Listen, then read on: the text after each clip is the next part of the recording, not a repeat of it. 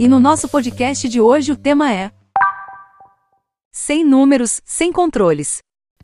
Como podemos identificar aqueles números que dirão se nós realmente estamos caminhando na direção correta? Geralmente não são muitos, dois, três, quatro. Vamos entender nesse podcast como identificar esses números para que possamos medir os nossos indicadores-chave de desempenho.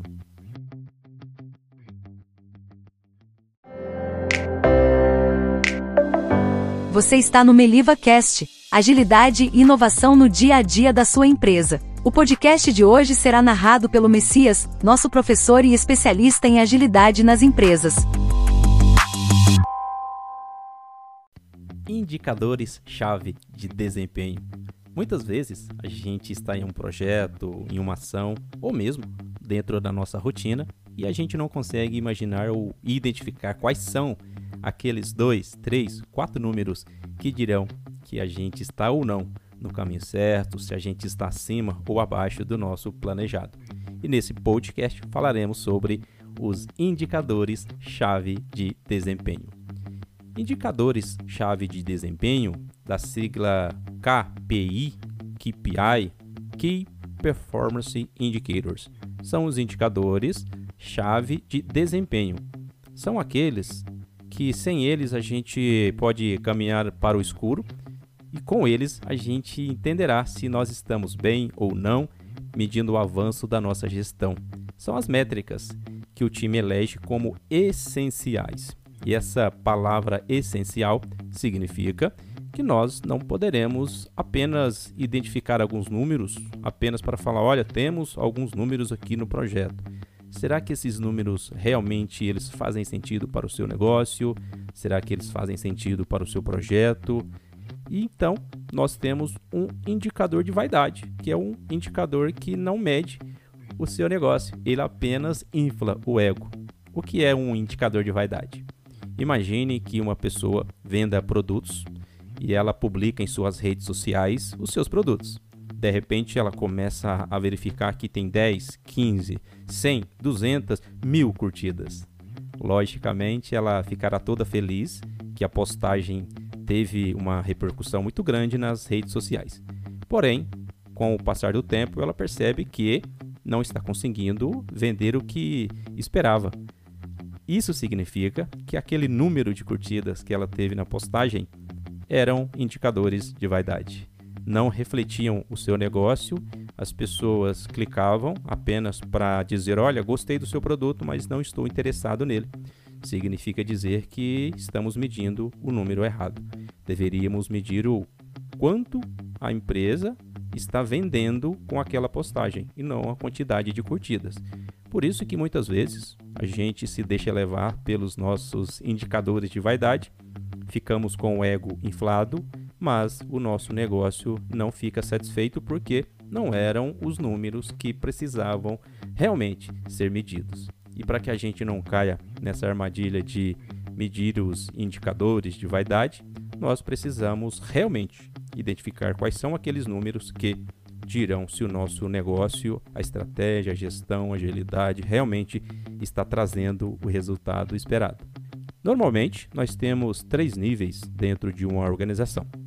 Temos o nível estratégico, que é aquele que vai tomar a decisão, olhar para a missão da empresa, manter um propósito alinhado com todo mundo nas três camadas.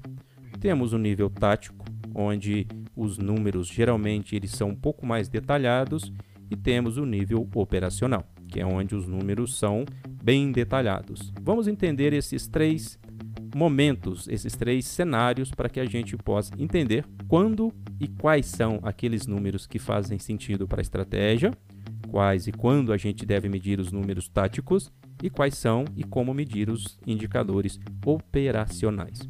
Os indicadores estratégicos, podemos chamar de indicadores primários, são aqueles que estão relacionados ao negócio. Normalmente eles são indicadores simples, 2, 3, 4, 5 números, que medem a saúde de uma empresa. Assim como em uma, um país, uma nação, são dois números, três, que dizem se aquele país ele está sendo bem visto pelo mercado ou não. Muitas vezes a gente ouve o mercado falando que o país está com uma inflação muito alta, o produto interno bruto, que é tudo aquilo que um país produz, não está legal.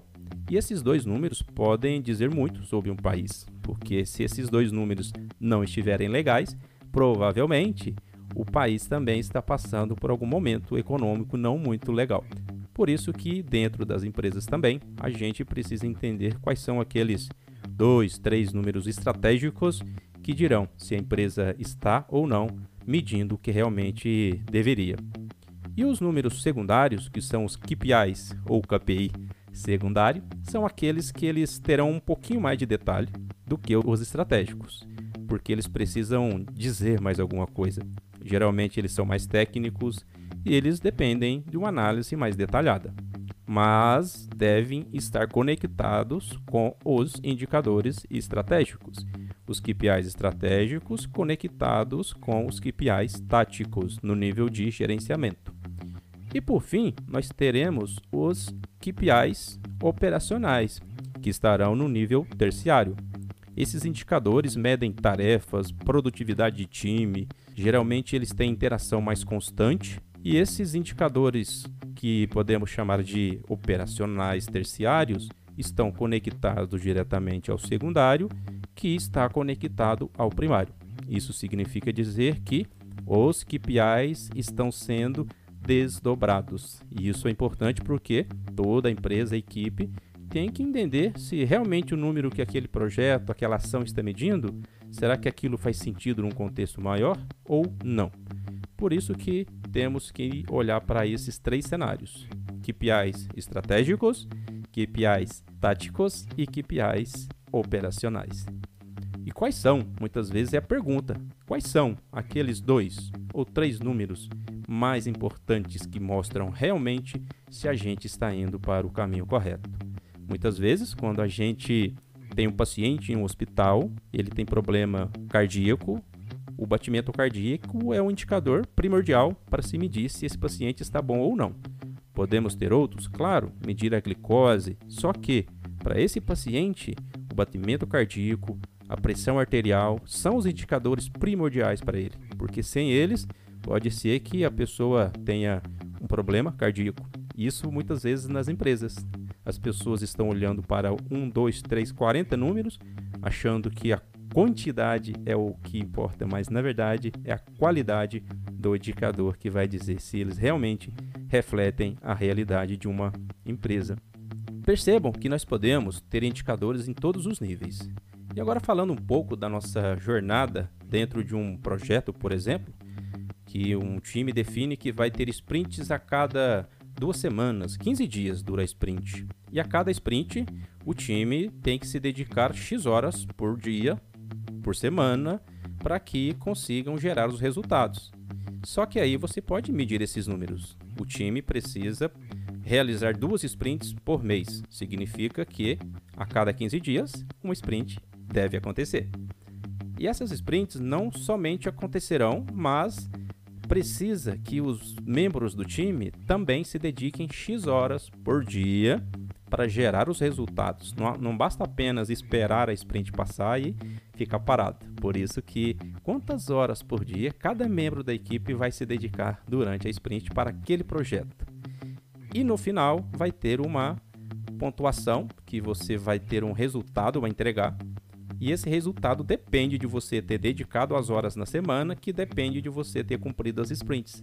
Significa dizer que se um desses três números você não cumprir, vai impactar o outro, que vai impactar a sua equipe e, consequentemente, pode impactar toda uma empresa. Porque imagine, se todo mundo dentro de uma organização fala que vai dedicar duas horas por dia dentro de um projeto e todo mundo não cumpre esse objetivo, os projetos vão começar a atrasar. Por quê? Porque os indicadores que a equipe deveria cumprir não está cumprindo. Esses indicadores provavelmente vão ser agrupados no nível tático e vão chegar no nível estratégico. Olha, estamos com 20 projetos, todos atrasados, por quê? Porque lá embaixo, a quantidade de horas que a gente pretendia dedicar aos projetos, o time não está conseguindo fazer. Percebam que os números estão conectados, os seus KPIs operacionais ligados aos táticos, ligados ao estratégico. Por isso que o time deve, toda empresa, olhar e definir quais são aqueles indicadores que realmente a gente precisa medir.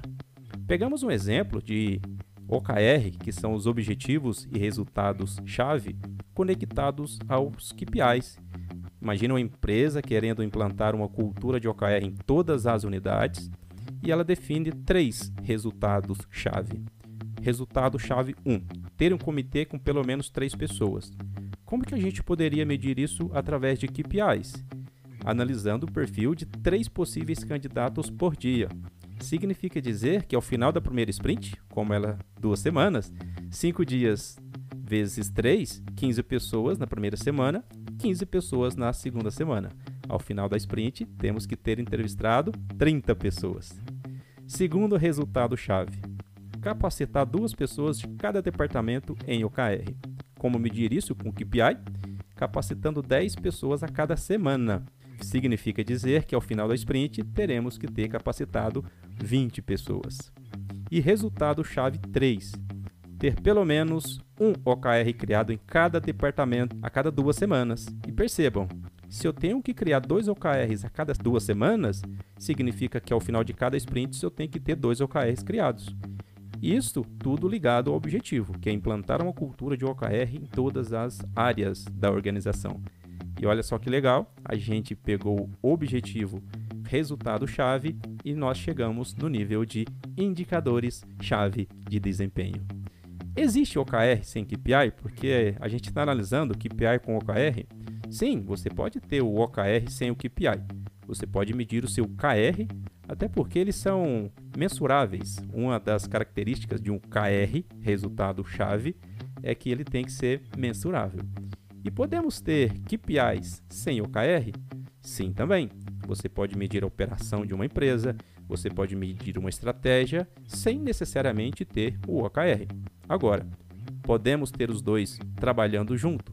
Claro, eu pego o meu objetivo, coloco os resultados-chave e meço através dos indicadores-chave de desempenho. Defina seus indicadores-chave de desempenho, mas cuidado para não definir os indicadores de vaidade, que são aqueles que nos deixam felizes, mas não faz sentido para o negócio.